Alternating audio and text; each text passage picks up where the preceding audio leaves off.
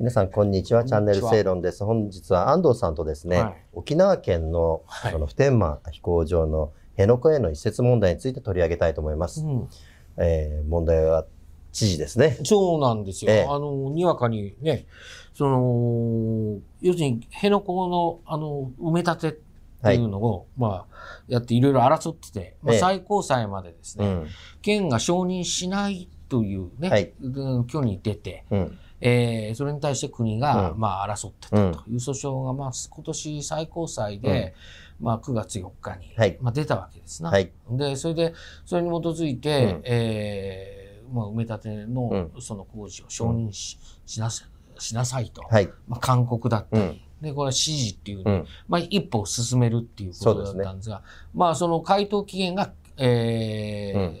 昨日というか、うん。えっ、と、要するに何日になるんですか？あの、えっ国が最初に県に対してですね、27日までの承認を勧告したんだけども、とうん、県はまたずるずるずるずる伸ばしてたわけですよ。えそれで結局、まあ10月になっても、うん。なかなか回答はできないと。ええ。えーだけど、まあ4日までの承認をまた国が指示してと。ええ。で、えー10月4日になって、ええ。デニー知事は何て言ったんでしたっけ、えーとこの時に言ったのはですね、まさにその、うん。お現段階では、はい。あーその結論が出られ出ないとうん。いう、ずるずるずるずる伸ばしてるわけですよ、伸ばしてますね。でもこれ安藤さ、んね僕聞きたいのはね、うん。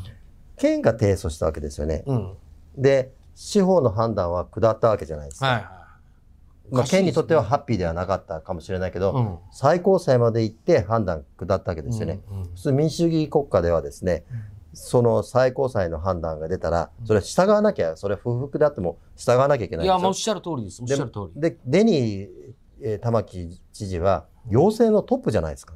うんあの沖縄県の行政の、まあ、法の執行っていうものをね、うんうん正しく、正しく、ええ。法律に基づいて執行されるようにっていうことを責任を負ってる、その、まあ、うん。せ責任者なわけですよね。責任放棄じゃないですか。いや、責任放棄なんです。まあ、要は、その、司法秩序に基づいて判断をうん。仰い、自分で仰いでるわけでしょ。うん。で、それが、こう、司法、つったってあれ、うん。筋悪だったんですよね、元から。あの、げ国の、その、勝利っていうのは、まあ、ほぼ間違いない。うん。まあ、まあこれこまあれ自体が、まあ、時間稼ぎとまで言われて言われてたけれども、うん。まあ、それにしたって自分で、その、うん。司法秩序に委ねて、その判断を仰ぐというふうに言って、そのうん。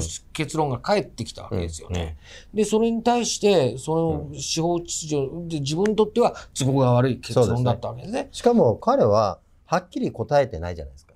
うん。現時点、ね現段階？うん。では困難とかね、うん。その承認するしないのはっきりした答えをしてないわけですよ。そうこれはどうしてなんですか？これはね、だから、要するに、一方に、うん。要するに、か彼の背後、支持者はい。も含めて、うん。要するに、みき基地反対だっていうことを旗を下ろさないうん人たちが、やっぱ突き上げてるそうですよね。一面があるとそこはいや、一面、そこは大きいですよね。そう。で、はい一方で、あの、沖縄県の中でも、うんいや、その沖縄県だって日本の一部でね、うんその当然その、お法律、その、玉城知事には法律を、うん。その、守る義務がある。そううん。そその最高裁の判決が、うん。に服するとうん。いうのは、当然その法治国家の、うん。要するに知事として、当然じゃないかと。要するにこれだったら違法のため、違違法であっても何しても反対し続けるっていう、うん。うんただの住民運動の指揮官みたいな話になっちゃうわけでしょ。うん。うん。そこはやっぱり、彼は行政府の長なんです。行政府っていうか、行政の、要するに沖縄県という行政体の長なわけですから、うん。その、そこはちゃんとやらないとですね、いや、大いに、まあ、信用失墜とかね、うん。うん。そういうことに招きかねないことだと思います。そうですね。うん。だから、やはり沖縄のそのリベラルなメディアうん。の影響っていうかですね、その後押しっていうんでしょうかね。はい。えーそういうのに知事は、まあ、これ朝日新聞でしたっけ？民意とその司法これね。このれちょんちょん民意ですよね。うん。でも、この場合民意って言っていいんですか？うん。だからそこなんですよね。あの、そもそもね、えその、この辺野古の、その、工事っていうのは、いや、へ、辺野古の工事だけじゃないです。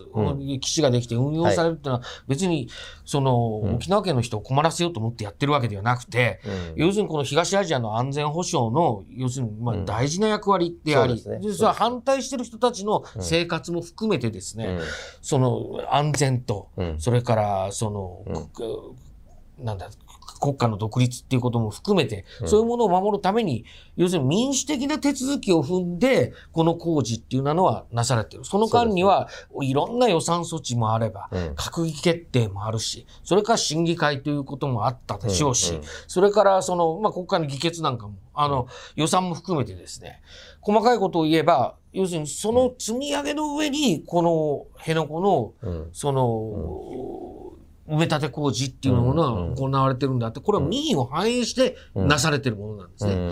ところがその民意を、そのローカルな、その沖縄県のその地域にいる人たちだけでですね、その反対だと言って、これが民意だって言って突きつけて、まあ、いわば否定してしまうっていうやり方は、これは民主主義の否定だとも言えるわけです。そうですね。そう。ですね。そう。だ2019年に、あの、2月でしたか、あの、沖縄で県民投票ってあったじゃないですか。はいあの時にですよ、あのーうん、一部の自治体の首長らが、うん。うん、その、県民投票やりますっていう、玉城で、天日時の、まあ、要するに強い意向のもとで、まあ、進められたわけだけども、地方自治体の首長がことごとくその反対して、3割近くに及ぶ可能性があったわけですよね。それはなぜかっていうと、日本は間接民主主義制をとっていて、あのーその自治体の意思っていうのは、要するに首長や議会が代表するわけじゃないですか。二元代表制で。はい、でこ、この人たちが反対して、あの、こんなやり方はおかしいというふうに異を唱えた経緯があって、最終的には県民投票は実施されましたけれども、あの、よくあるんですよ。例えばその、教育政策でも、学校の現場だけで職員会、職員室のその多数決だけでですね、うん、組合の先生たちが横暴に振る舞って、はい、国で決められて学校でやらなければならないというふうに決められているルールを蝕んでいくような、うんうん、そういうその風潮っていうのがかつてあったんですね。あの、まあ今もあると思いますけれど、あの、そういうの民主的な学校って言うんですって、うん、組合の人たちは。ちょんちょん民主的ね。ちょんちょんなんですよ。うん、それは、要するにその、その地域だけの民意でもって、全体の民意っていうのを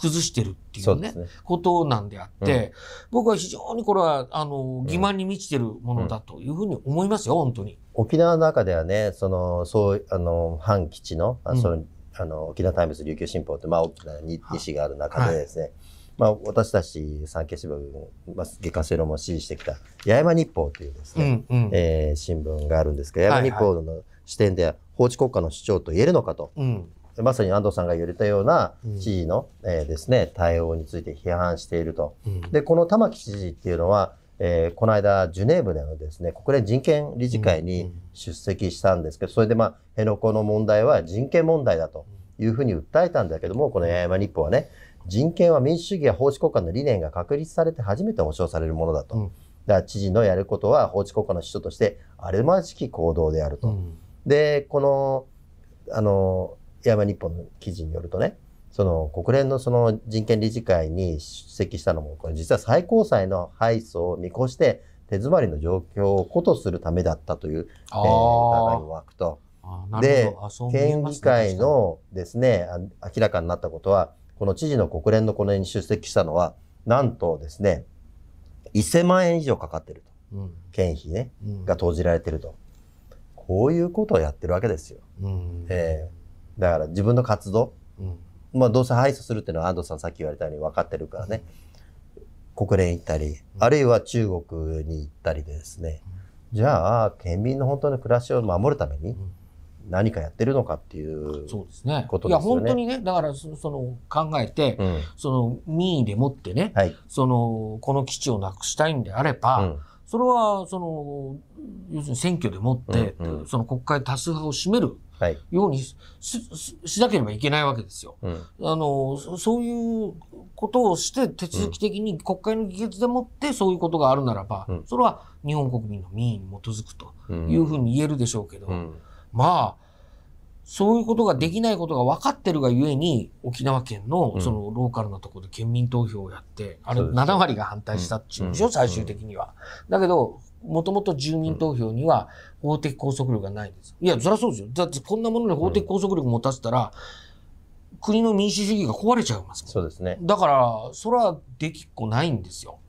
あの、そういうことがね、んなんかものすごく、特にリベラルの人たちは、うん。うわ、ミーだとか言って言ってるんだけど、分かってないなと思いますけどね。そうですね。沖縄県でもね、まあ、知事はこういう知事ですけども、うん。市長たちね、あの、はい。市長や町長さんたち、うん。えー6月にですね、与那国と石垣、はい。あ2月にも石垣は行ったんですけども、えー行きましたけども、あのー糸数町長やですね、あの与那国のね、はい。石垣島の中山市長なんかは非常に問題意識の、やっぱりもあまあそうでしょうねの。知事が知事だからね。ームはチームだし、やっぱり市長、町長はね、しっかりされてますよ。やっぱりこのまま、あーではですね、台台湾海峡危機があった時に、住民を守れるのかというです、そういです。ううん強い危機感を持ってらっしゃいましたね。うんだから、た玉城知事との温度差があまりにも激しい。あ本人中国行ったりしてますもんね。本人中国行って、どこの中国行ってね、福建省までとこまで行ったりとかですね、うん。そういうことをやってるんですけども、やはりですね、えー県民を守るとうんいうのが知事の、やっぱりその気概を持って、で、実際に行政マンとして取り組むべきことだと思うんですけども。うん、あのね、そう、あの玉城知事はほら、対話とかいうことを望んでしょ、はい。あのーここに来て、うん。国との対話。うんを求めるって言うんですけど、うんもう司法手続きもこんだけもう三審やって、しかもその元手続きを 2,、うん二度ほどやって、うんで、その、それにもどれにも答えずに、うん対話じゃないでしょっていう感じがしますよね。あの、ね要するに対話ができないから裁判になったんであって、うんあのーっていうのもあるしね。ね要するに、まあ、ここはもうやっぱり玉木さんが判断するしかないですよ。そうですね。本当に。それで、月刊正論11月号はですね、処理水問題、これ中国ですね、はいの処理水問題がもたらし、えっ、とで、さらしたことという特集を組んでますんでですね、えーこれも、えーぜひ、えー読んでいただければというふうに思います。どうもありがとうございました。うん。ありがとうございました。